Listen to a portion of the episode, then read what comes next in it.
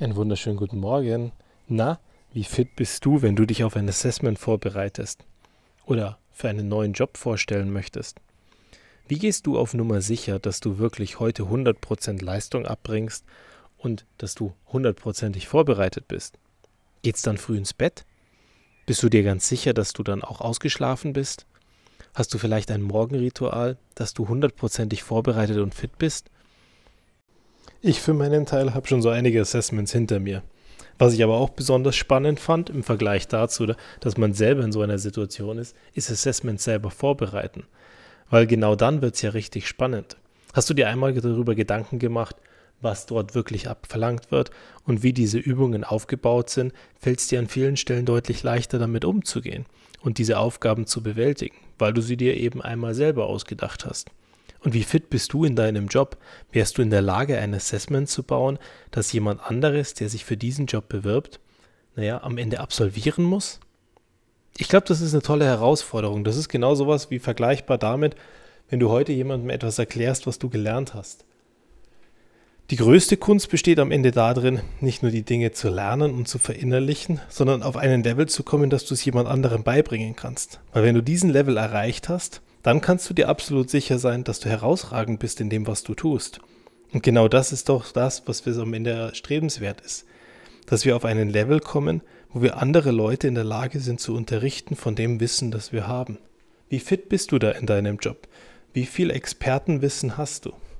Zu meinen Uni-Zeiten wurde mir mal beigebracht, es ist ganz wichtig, ein T-Profil auszuprägen. Das T oben heißt, wie viel Allgemeinwissen du hast und allgemeingültiges Wissen, das du jederzeit als Generalist anwenden kannst. Und nach unten das T-Profil heißt, wie tief du Experte bist in dem, was du tust. Und es ist super wichtig, ein oder zwei Bereiche als Experte auszubilden, weil genau dann wirst du nämlich noch interessanter. Ich glaube, das Generalistenwissen brauchen wir alle am Ende, um in der Lage sein zu können, unsere Jobs zu bewältigen. Aber wenn wir eben nicht irgendwo auch Experte sind, dann werden wir relativ schnell ersetzbar. Und am Ende will doch keiner von uns ersetzbar sein. Und ich glaube, am Ende zeichnet uns noch was anderes aus. Und das ist abseits dem, was wir heute als Expertenwissen kennen oder Generalistenwissen. Und das ist das, wie sehr harmonisch wir sind und wie wir in Teams reinpassen und in die Situation reinpassen, dass wir am Ende mit diesem Team Großartiges bewegen können. Weil wenn wir dazu nicht in der Lage sind, dass wir da reinpassen, ne, dann hilft es doch auch nichts, dass du der beste Experte bist oder der beste Generalist und wunderbare Dinge machen könntest. Weil wenn du einfach nicht reinpasst, bringst du am Ende deinen Beitrag in diesem Team dann trotzdem nicht. Du wirst negativ auffallen, du wirst Probleme verursachen und unterm Strich wird sich dieses Team gewaltig die Köpfe einschlagen, um am Ende festzustellen, dass ihr einfach nicht harmonisch zusammenpasst.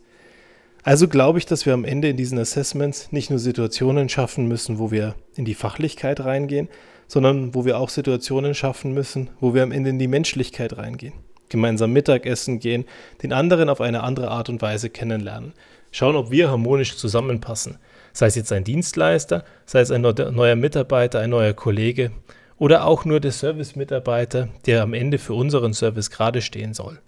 Am Ende sind wir eben nur dann sicher, wenn wir die Leute wirklich in allen Facetten kennengelernt haben. Und wenn wir das nicht schaffen, dann wird es relativ schnell wahnsinnig schwer. Also bleibt unterm Strich für mich eins. Ein Assessment alleine würde mir nie reichen, um festzustellen, ob derjenige oder diejenige bei uns in dieses Team reinpasst. Ich möchte denjenigen menschlich kennenlernen. Aber klar, in einem Assessment werde ich ihn trotzdem quälen, auf eine gewisse Art und Weise, weil ich wissen möchte, wie reagiert diese Person in einer Belastungssituation. Und dann möchte ich Situationen schaffen, wo wir ganz normal zusammenarbeiten, wo wir miteinander in einem Workshop Dinge erarbeiten, um zu sehen, um ein Gefühl dafür zu entwickeln, wie diese Person tickt. Wie passt sie rein? Und dann gehen wir hoffentlich gemeinsam einen Weg, eine ganze Zeit lang. Und dann schaffen wir eben genau die Situationen über die Zeit, von denen ich immer gesprochen habe. Situationen, wo jemand heute in seinem Job aufgehen kann, seinen Beitrag leistet, über die Zeit sich aber auch weiterentwickeln kann und unterm Strich dann mehr erreichen kann. So zum Beispiel ein Servicetechniker. Ein Servicetechniker, der wahnsinnig gut ist, der kann sich ja über die Zeit weiter qualifizieren. Vielleicht fängt er im First Level an.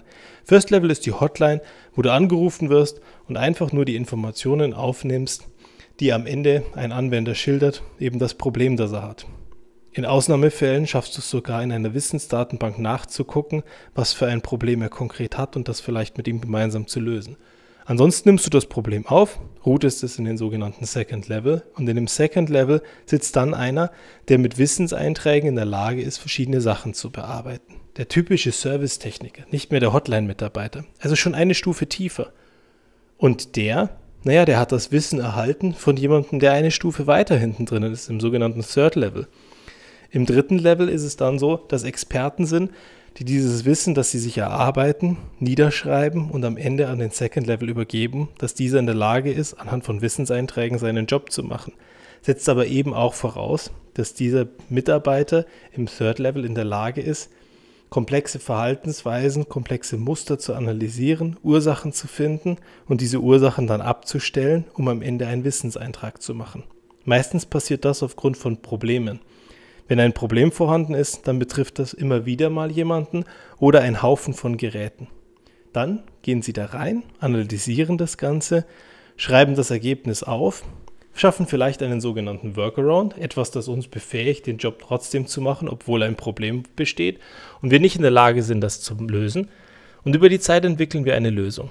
Und diese Lösung schreiben wir dann auf, übergeben sie in den Second Level und in der Zukunft, wenn jemand wieder dieses Problem hat, wird er einfach dieses Problem gelöst bekommen darüber, dass derjenige im Second Level einen Eintrag hat. Naja, oder im besten Fall, und das ist das, was ich immer predige, schaffen wir es, Situationen zu schaffen, wo diese Probleme gar nicht mehr entstehen. Dass wir es nachhaltig an der Ursache, der Wurzel packen und entsprechend lösen. Dass diese Tickets gar nicht mehr erscheinen. Und wenn wir über die Zeit uns damit beschäftigen, was dafür sorgt, dass die Mitarbeiter unzufriedener sind und schlechter mit ihrem IT-Equipment klarkommen, dann wäre es doch wunderschön, wenn wir über die Zeit Situationen schaffen, dass eben genau dieses Unzufriedensein und dieser Frust und diese Anzahl der Tickets weniger werden und die Lösungen besser werden.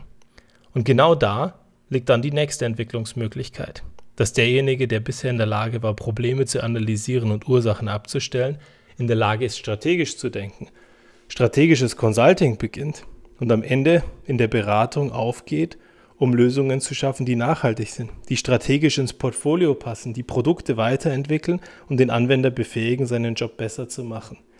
Und du siehst allein an diesen Ausführungen, dass es immer in jedem Job Möglichkeiten gibt, sich weiter zu qualifizieren und mehr in die Tiefe zu gehen, mehr in die Breite zu gehen und mehr mit Expertenwissen in der Lage zu sein, einen besser und höherwertigen Job zu machen. Und das ist das, was ich auch in Staffel 1 mehrfach gepredigt habe.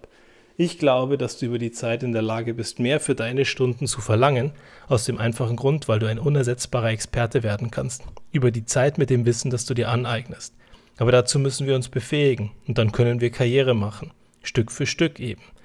Oder wir befähigen uns, dass wir dieses Wissen, das wir haben, in der Lage sind, multipliziert nach draußen zu bringen. Zum Beispiel entwickelst du dich weiter im Sinne dessen, dass du sagst, ich mache Videotrainings und diese Videotrainings verkaufe ich nach draußen.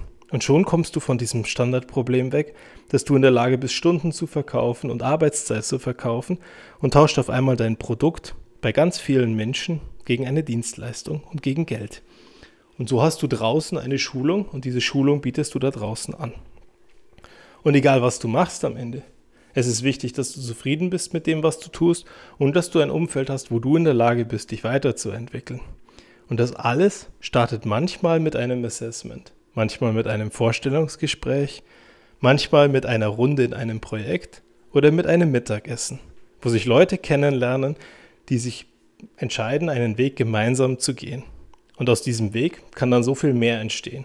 Und dazu möchte ich dich heute einladen, mal kritisch zu gucken, wo gibt es Möglichkeiten, dass du dich weiterentwickeln kannst, dass du etwas Höherwertiges und Besseres anbieten kannst? Wo gibt es Möglichkeiten, dass du dich entwickeln kannst? Und wo gibt es Möglichkeiten, dass du vielleicht morgen einen Job hast, der dir noch mehr Spaß macht? Hast du dein Netzwerk parat? Kennst du die Leute links und rechts von dir, mit denen du gerne zusammenarbeiten würdest? Oder hast du in Projekten vielleicht mit Menschen zusammengearbeitet, mit denen du gerne mehr Zeit verbringen würdest? Vielleicht gibt es dort Optionen, dass du dort einen Job beginnst, eine kleine Nebentätigkeit oder dauerhaft vielleicht in einem großen Projekt mehr mit diesen Menschen machst und dich so interessant machst und über die Zeit vielleicht sogar unersetzbar machst, dass du ein Teil von diesem Team wirst. Und dann passiert wieder etwas Großartiges, denn die richtigen Leute kommen zur richtigen Zeit am richtigen Ort zusammen und machen gemeinsam herausragende Dinge. Und dafür sind wir in Wirklichkeit alle da, dass wir etwas bewegen um draußen etwas zu verändern, das kein anderer vor uns geschafft hätte. In diesem Sinne, schau mal genauer hin.